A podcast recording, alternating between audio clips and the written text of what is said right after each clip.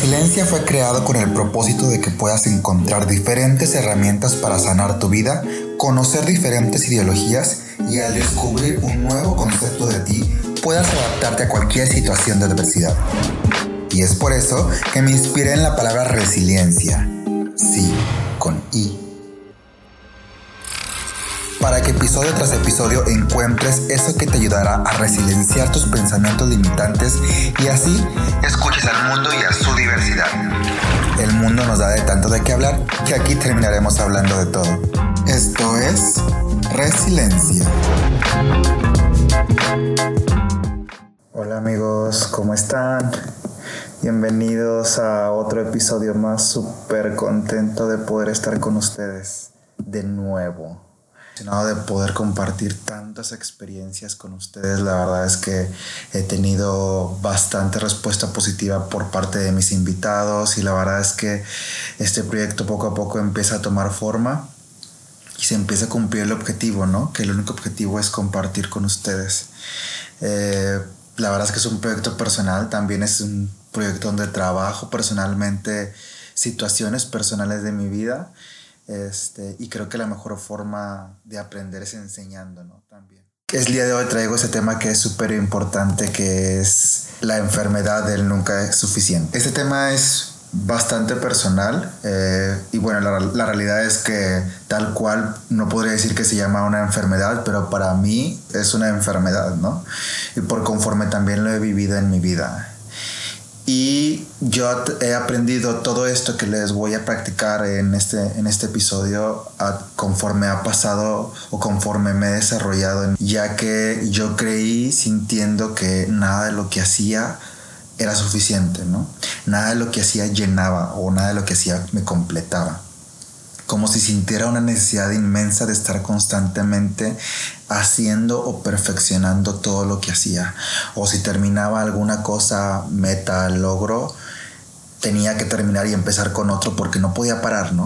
O sea, era la necesidad de constantemente, o sea, esta ambición de ser mejor cada día y hacer las cosas mejor y tener más y hacer más y llenarme de logros y llenarme de títulos y llenarme de diplomas y llenarme de idiomas y llenarme de esto y tener todo perfecto y, y esta obsesión por que todo, por este, por este perfeccionismo, vaya. Eh, creo que esta enfermedad del nunca es suficiente nos afecta, podría decir que en su mayoría.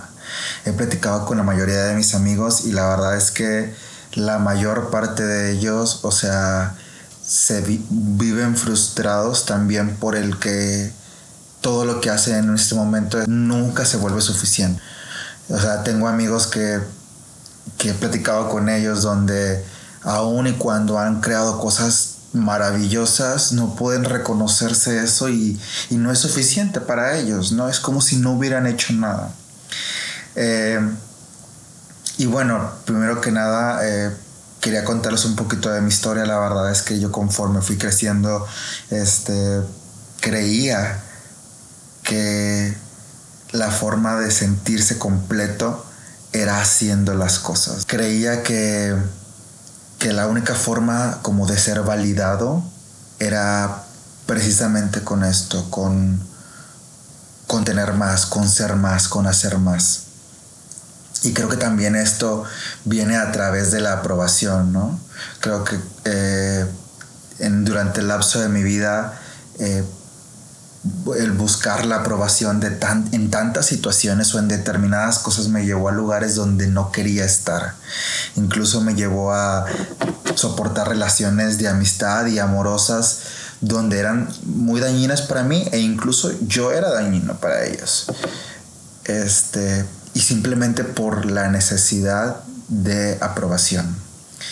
¿Y por qué meto el tema de la aprobación con la enfermedad de nunca es suficiente? Para mí va de la mano. Conforme yo fui creciendo, al obtener esta aprobación o al, o al, empezar a observar que, que, me volteaban a ver porque hacía las cosas de determinada manera, porque empezaba a adquirir más conocimiento, porque empezaba a tener más, porque empezaba a hacer más, fue una droga constante para mí, ¿no? O sea, se convirtió en una adicción el tener que hacerlo todo perfecto, el que cuando terminaban algo ya no era suficiente porque tenía que seguir dando más o haciendo más o teniendo más. Era una droga mía que me consumía yo mismo para mostrárselo a los demás. O sea, era algo que tenía que hacer para sentirme aprobado. Muchísima gente la obtiene, o sea, cuántas personas no he observado que o vienen conmigo y me platican su conversación de, eh, no sé, quiero una familia y ahora obtienen esa familia y ahora es, no, pues este, quiero otra cosa, ¿no? O sea, y, y siempre, siempre, siempre estas personas van queriendo más. O sea, obtienen algo y no es suficiente y luego después van por otra cosa y no es suficiente y así se van viviendo completamente infelices. Recuerdo las palabras de un filósofo, Schopenhauer, que decía la vida no tiene sentido ni valor. Somos un querer que nunca puede satisfacerse, por eso vivimos en constante sufrimiento al no alcanzar los objetos de nuestro deseo. Y recuerdo que esta frase la escuché en la facultad cuando llevábamos una materia que, eh, que era direccionada a la filosofía, este, se llamaba estética. Y principalmente este filósofo me hacía mucho sentido y me gustaba muchísimo, porque me hacía sentido todo lo que decía, ¿no? Y creo que desde ese momento yo empezaba a encontrar la respuesta de lo que me estaba pasando y que era algo que nadie me explicaba, ¿no? Para mí fue duro, o sea, crecer sintiendo que todo era vacío, sintiendo que, que nada tenía un fondo, ¿no? O sea, yo a veces llegaba y me preguntaba, o sea, ¿cuál es el tope de esto? ¿Cuál es el tope hasta dónde llego para poder sentir la felicidad? ¿Hasta qué momento voy a llegar para poder sentirme completo y pleno? Eh, creo que durante estas situaciones me llevó a una etapa de mi vida donde, donde pasé una, mi primera depresión y la, depresión más severa y creo que se debía a, que no sabía cuál era el límite de, de mis sentimientos al que no podía reconocer cuándo era suficiente. Y porque precisamente quiero compartir ese tema. Eh, hace poco se vino eh, el día de la prevención del suicidio y, y, la verdad es que gracias a Dios en ese momento yo no tuve ningún pensamiento de suicidio, pero he conocido mucha gente que ha estado relacionada con eso o con familiares y la verdad es que creo que es un tema que tiene que hablarse y creo que esta enfermedad de la que estamos hablando es uno de los principales factores porque todo pierde el sentido, ¿no? Incluso recuerdo que en esa etapa de mi vida eh, yo me juntaba con una mucho tenía una relación muy frecuente que de la que platicábamos que que incluso teníamos un día en particular, ¿no? Que los martes era el día sin sentido, ¿no? Y era y, era, en esta parte era como muy deprimente eh, sostener esta creencia, que realmente nada era suficiente, ¿no?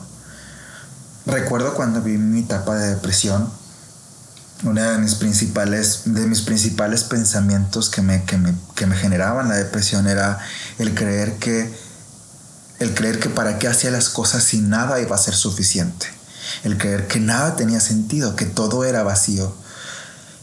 Y fue una etapa súper tóxica de mi vida, pero la cual agradezco muchísimo y no cambiaría por nada del mundo, porque a partir de ese momento fue cuando empecé a adentrarme al mundo del desarrollo humano y al del autoconocimiento.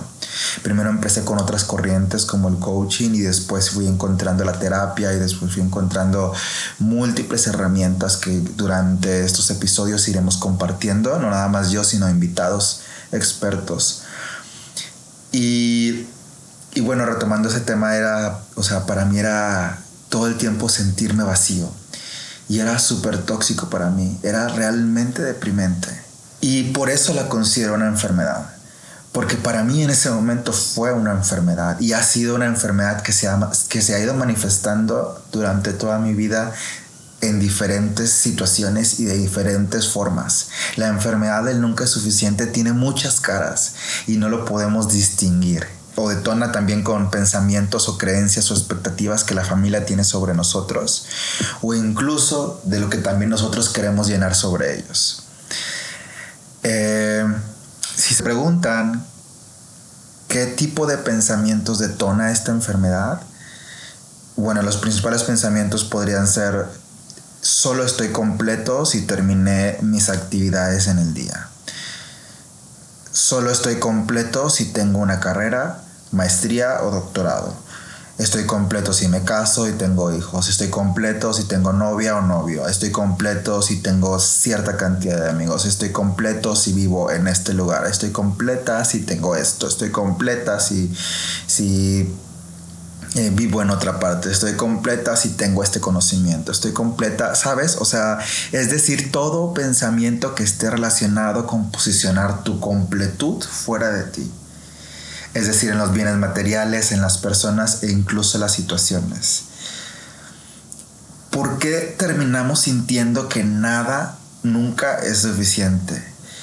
Creo que el sentir que nada es suficiente está relacionado con la completud o la completitud, como lo quieran decir, y no con la compleción.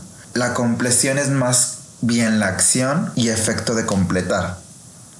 La completud o completitud es más la cualidad de estar completo, es decir, sentirnos plenos con lo que somos, hacemos y tenemos, ¿no? Y la realidad es que creemos que la completud es tener más o hacer más, cuando hacer más o tener más simplemente es más, no mejor. Y, creo que es algo que nos enseñan también desde pequeños, ¿no?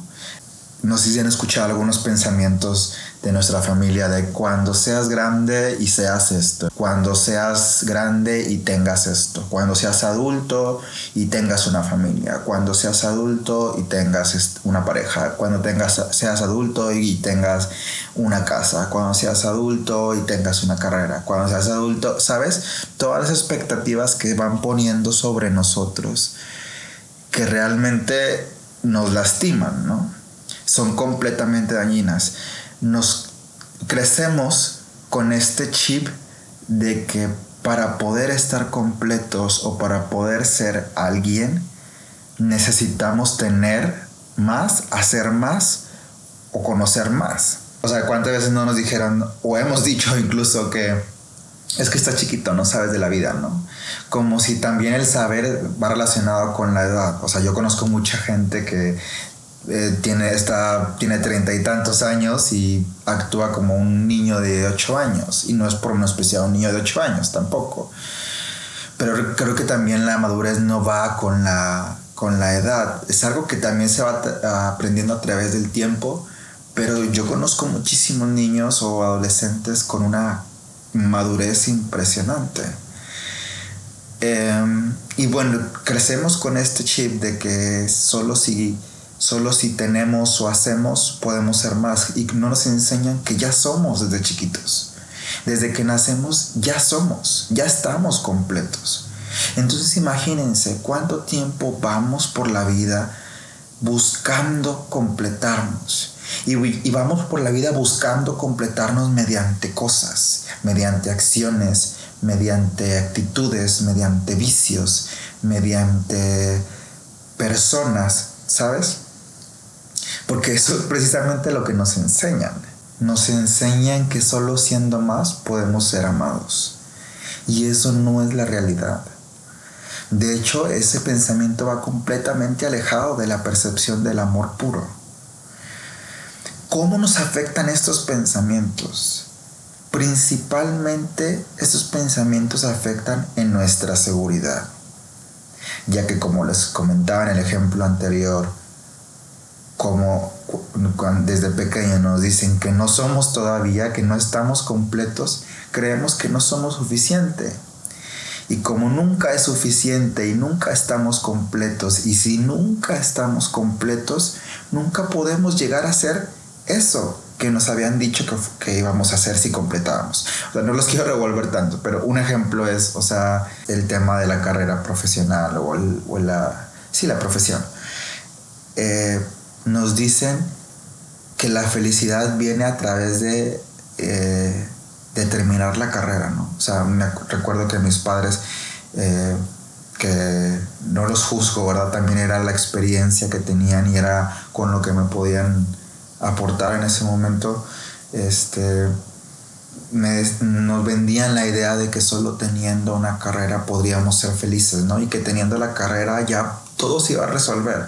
Entonces yo recuerdo de pequeño tener esos pensamientos de, no manches, si ya acabo la carrera, o sea, ya voy a llegar a este nivel de completud máximo. O sea, sentía que, o sea, que era como una lucha constante. Recuerdo cuando era de pequeño, o sea, y estaba, no sé, en sexto grado de primaria, como aquí se le dice en México, este y decía, bueno, esto solo va a durar un poco, yo sé que después ya voy a terminar la carrera y listo, terminé.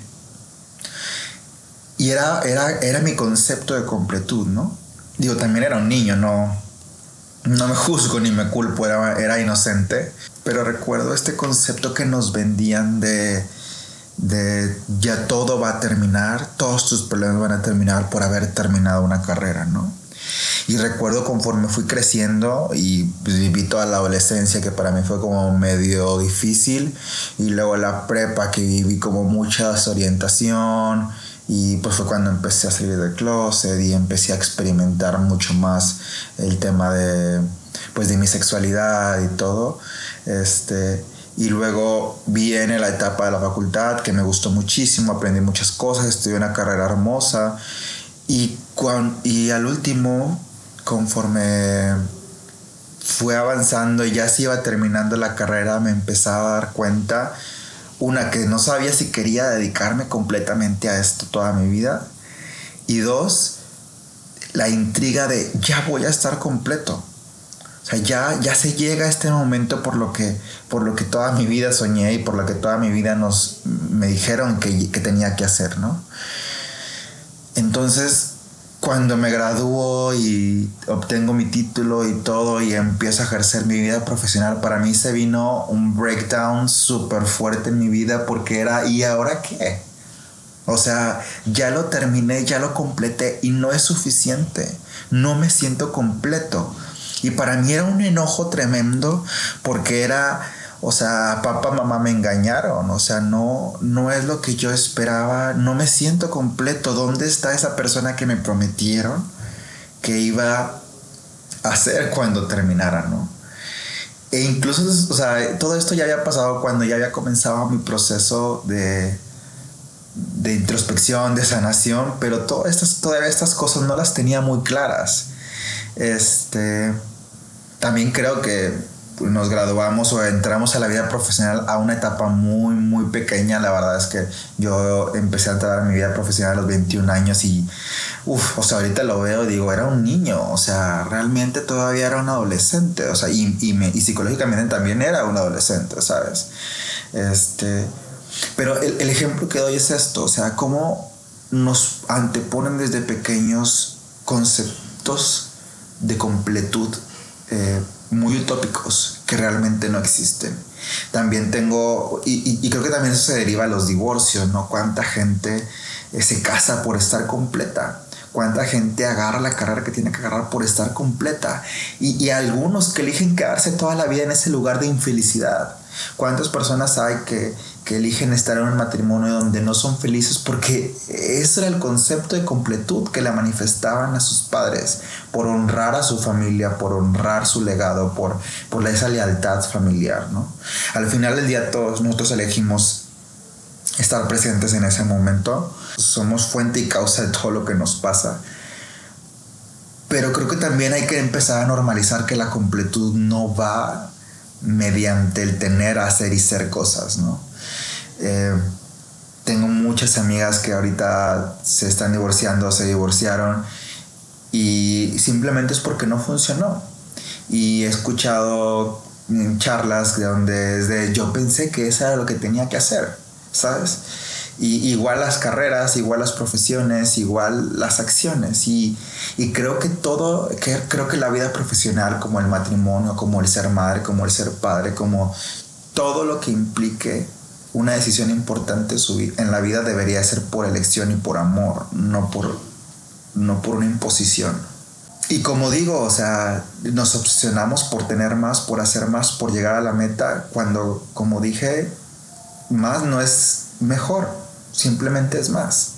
Incluso también he llegado a conocer personas que personalmente me incomodan muchísimo este, cuando me mencionan, pues que tú tienes una carrera, tú tienes una maestría, tú tienes esto, tú tienes el otro, o sea, ¿para qué deberías de sentirte triste? ¿Por qué deberías de sentirte que te falta algo? Tú ya lo tienes todo, tú no sé, o sea, y es como, sí, puedo tenerlo todo a tu percepción, ¿sabes?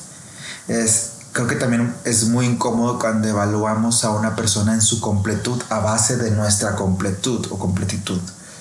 O sea, y creo que eso es súper, súper dañino para nosotros y para las demás personas. Una, porque nos comparamos con esa persona y la comparamos con nosotros. Y eso, como dije hace ratito, eh, nos aleja del amor y, es completamente arrogancia.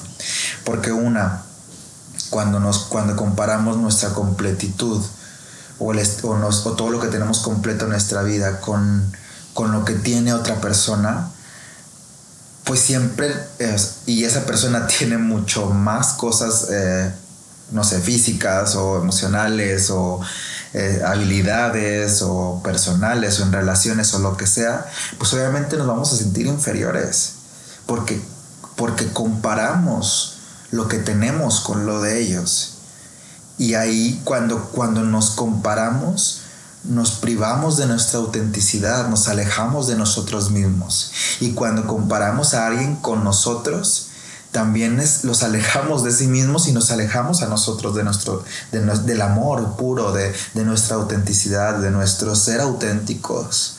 Todos estos pensamientos limitantes solo nos alejan del amor propio. Y, la realmente a mí me pasó, me pasó muchísimo compararme con amigas o con personas que tenían mucho más este, lo que en ese momento era mi percepción. Pues obviamente yo en ese momento siempre era menos a mi percepción. Siempre me sentía menos. Y por ende, al sentirme menos, aceptaba menos y recibía menos. Y por ende el universo, el mundo, la vida, Dios, me llevaban a situaciones donde recibía menos. Porque era lo que creía que merecía en ese momento, ¿no?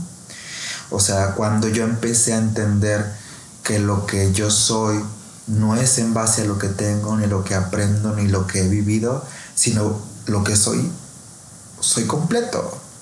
Y soy completo no porque tenga ni porque sea, sino porque ya era, porque nací completo.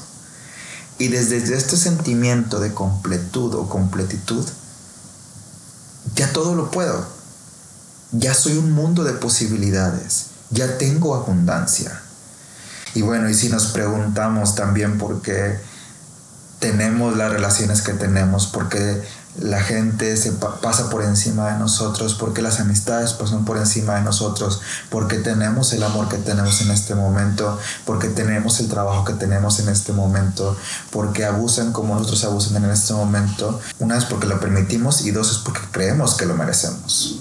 Y saben, al final del día, todo lo que hacemos lo hacemos por, ser, por sentirnos completos y al tener completud y completitud en nuestra vida, obtenemos la plenitud. Y sentirnos en paz y amados es, son las principales cosas que buscamos en este mundo. La paz es amor y el amor da paz. Se alimentan entre sí. Y si todo lo que hacemos lo hacemos en búsqueda de esas dos cosas, es por eso que nos matamos en el trabajo para tener ese sueldo que queremos y al tener ese sueldo que, que, queremos tener, podemos tener esa libertad financiera y al tener esa libertad financiera podemos obtener esa facilidad a las cosas que nos hacen felices y al tener esa facilidad, al tener las cosas felices podemos compartirlo y, al, y así sentirnos amados por nosotros mismos o, o ser amados por alguien más. Incluso también pasa con los que son padres que dedican su vida entera a tener los hijos perfectos, anteponiendo su amor hacia el número de actividades que cumplen en el día, las calificaciones que obtienen, las habilidades que desarrollan, se concentran tanto en sus hijos se concentran tanto en que tengan y hagan y desarrollen más que se olvidan completamente de armarles por simplemente lo que son, individuos diferentes. Y eso son todas las consecuencias que, que obtenemos a través de esta enfermedad. Si creíamos que no pasaba nada por no sentirnos satisfechos con algo, híjole, pues ahora vemos a todo lo que nos lleva. Y es súper dañino porque he visto en muchas partes donde se normaliza este donde se normaliza el siempre querer más, donde se normaliza la ambición. Y no tiene nada de malo superarse ni luchar por algo más en tu vida, creo que también es parte. O sea, creo, no quiero que tampoco interpreten esto con que se conformen y, y, acepten la mediocridad, tampoco, sino simplemente es que aprendan a que si van a luchar por algo o van a construir más cosas y logros, sea desde la completud, desde el que ya soy pleno y no lo hago porque esto me falta, sino porque quiero simplemente esto, porque es un logro más y si no lo obtengo, está bien, también está bien obtenerlo. ¿Me explico? Creo que si empezáramos a trabajar o a vivir desde este punto en nuestra vida, desde donde lo que hacemos ya lo hacemos porque ya estamos completos y donde esto es un plus, nos liberaríamos de mucha ansiedad, de mucho estrés, de muchas expectativas hacia los demás y comenzaríamos a disfrutarlo. Creo que esa es la clave del por qué no disfrutamos el camino de las cosas. Eh, incluso si te pones a pensar, eh, si algún momento recuerdas alguna etapa muy buena de tu vida, eran momentos donde a lo mejor no había tantas expectativas sobre ti o donde tú realmente te sentías completo por lo que eras, porque ya eras en ese momento. Creo que como individuos nuestro deber es empezar a normalizar que el no ser también está bien y que el no tener también está bien y que los momentos también son perfectos. Es como las, o sea, si alguna persona no está estudiando en tiempo, y digo entre comillas en tiempo, a lo que la mayor gente estudia. No sé si alguien está estudiando su carrera a destiempo, ya sea a los 35 años, a los 40 años o años de diferencia, y sienta que no lo está, o sea, no, no es válido porque no lo hizo en su momento. Aprender a apoyar a esa gente, a normalizar que está bien. El momento en, lo que, en el momento en el que lo están haciendo es perfecto. Es aprender a normalizar que también el no tener una familia está bien y también eres completa y completo. El aprender a normalizar que también tener o no tener pareja también es completud. El tener o no tener una casa también es completud. El vivir o no con tus padres también es completud. Em, dejemos de exteriorizar nuestros juicios de completud o completitud ante los demás nuestros pensamientos o nuestra experiencia de estar completos no es la misma hacia los demás. Dejemos de comparar a las otras personas con nuestro concepto de completud. Ellos no son nosotros. Es nuestro deber y responsabilidad social empezar a liberar a estas nuevas generaciones y a estas actuales generaciones de estas expectativas sobre estar completos es por eso que nada de lo que hacemos es suficiente, porque creemos que siempre nos va a faltar más. Siempre tenemos que estar haciendo más y eso no tiene por qué ser así. Está bien en un momento parar en tu vida. Si quieres darte un año para parar, para. ¿Me explico? O sea, yo la verdad estaba pensando muchísimo en que si yo hubiera, o sea, si, no sé, sin esta pandemia que estamos viviendo, yo hubiera tenido hijos de cualquier edad y en ese momento yo hubiera detectado que ellos hubieran pasado por un momento de depresión o, ansiedad crítica o lo que sea, o si ellos me lo hubieran pedido, yo hubiera permitido que ellos pararan sus, sus estudios por un periodo de tiempo. ¿Por qué? Porque es un momento, ¿sabes? Y, y es aprender a distinguir que, o sea, que si eres padre, tus hijos son completos porque son completos, no porque terminen algo. sí, sí me explico, o sea, y, y eso es súper importante porque he escuchado adolescentes eh, hablarme eh, con tantas, o sea, y los escuchas hablar y, y realmente escuchas a todos los problemas que, que son de los adolescentes, son por las expectativas de sus padres, es por no llenar, por no ser suficiente para ellos, ¿sabes? O sea, es de no me siento suficiente porque no tengo, no, no he acabado la preparatoria, no he acabado la secundaria, no he acabado la facultad, porque no estoy en este lugar, por eso no me siento suficiente. Yo la verdad es que uno de los, mis ejemplos a seguir es también, eh, es mi madre. Ella en un, momento de su vida decidió estudiar otra carrera que, le, que, le, que, siempre quiso estudiar y que le apasionaba de una, en una edad más adulta y lo hizo por el simplemente hecho de, y lo hizo por el simple hecho de sentirse con ese logro, no porque lo necesitara. Y para mí eso, cuando después empecé a entender estos conceptos que en su momento no entendía, empecé a ver la, la calidad eh, de la acción que tuvo mi madre en ese momento. O sea, es decir, el hacer algo simplemente por amor y no por darle el gusto a alguien más, sino por darle, darte el gusto a ti. No lo hizo por tener más, lo hizo por, por, porque en ese momento era algo que ella quería hacer, no porque la iba a hacerse sentir completa. Entonces, creo que para mí fue un gran ejemplo de cómo, de cómo empezar a sentirme completo como individuo cuando empecé a mirar y a observar todas estas distinciones, empecé a ver nuevas oportunidades de vida, ¿no? Creo que una forma de sanar estos pensamientos limitantes es cuando empiezas a regalarte empatía a ti mismo, amor y reconocimiento. Es decir, entender que todo lo que haces es en el momento perfecto. Es el aprender que tú estás completo. Es el aprender que ya eres amado. Es el aprender que, que el tener no te va a hacer, hacer ser más. Y es entender que tú no eres lo que tienes, ni lo que terminaste el día de hoy de pendientes, ni lo que obtendrás el día de mañana, ni lo que tienes materialmente ahorita, ni que si tienes una relación o no, ni eres lo que haces en ese momento. Si yo pudiera considerar que somos algo, es que somos lo que damos, eso sí. Y, y hablo en términos de abundancia, ¿no? Creo que si damos amor, somos amor. Y este concepto de amor no lo enseñan, porque como les decía, nos enseña desde pequeños a que nuestra completud es algo que se obtiene conforme vas creciendo. Y la realidad es que no es así. Y crecemos creyendo que si obtenemos eso que nos dicen, podemos llegar a ser amados. Y eso nos aleja completamente del amor. Y como dice Marianne Williamson en el libro Return to Love, anything that is not love is an illusion. Todo lo que no es amor es una ilusión.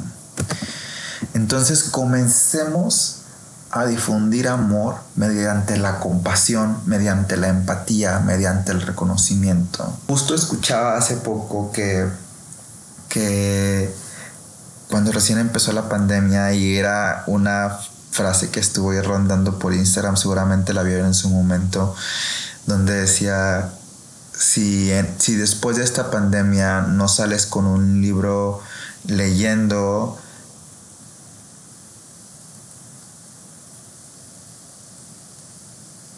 si no sales con un libro leído, con una empresa, con un idioma nuevo, con un trabajo nuevo, con así, o sea, lo, lo, ponían, o sea, una utopía muy grande. O sea, era de que no era, eh, si no salías con nada de eso, no es que no era falta de tiempo, era falta de interés, ¿no? Era, y, eso era muy fuerte porque realmente Creo que toda esta exigencia o autoexigencia que nos hemos puesto a nosotros mismos se la hemos plasmado a los demás y se la hemos impuesto a los demás. Entonces, creo que deberíamos de empezar a hablar de esto. Creo que deberíamos de empezar a nosotros mismos a ser mucho más empáticos con nosotros y con, nuestros, y con nuestras personas. ¿Y saben cuál es el propósito de este episodio? Que cuando se vayan a dormir en la noche, se vayan sintiendo que ya están completos, que ya son completos, que ustedes ya son suficiente. Algo que yo aplico muchísimo y les recomiendo como tip, bueno, a mí me ha funcionado, es, eh, y creo que es, una, es parte de una técnica de mindfulness, también es entender que esto es lo que hay y esto es lo que soy y esto es perfecto también. También algo que yo aplico es cuando yo cierro la tapa de mi laptop, yo tengo un sticker que dice felicidades, ¿no? Terminaste por hoy, estás completo. Y es una forma de recordarme a mí mismo que lo que hice hoy es lo que pude hacer hoy. Y que ya es suficiente y que por ende estoy completo. Porque me pasaba muchísimo que me iba a la cama sintiendo que no había completado nada y sentía, y por ende sentía que no rendía mi trabajo, que no era un buen trabajador, que no era suficientemente bueno. Y por si no era suficientemente bueno, no me merecía mi trabajo y que cualquier cosa mala iba a venir a mi vida. Y creo que o sea, esos pensamientos al final del día me dañaban, me enfermaban, me hacían sentir peor en vez de sumarme me restaban completamente. Y es lo que les decía, esta enfermedad solo nos quita confianza, seguridad y amor propio. Por eso para mí es una enfermedad, porque llega, llega de una forma que no sabemos y de repente ya la tenemos y estamos completamente enfermos de perfección.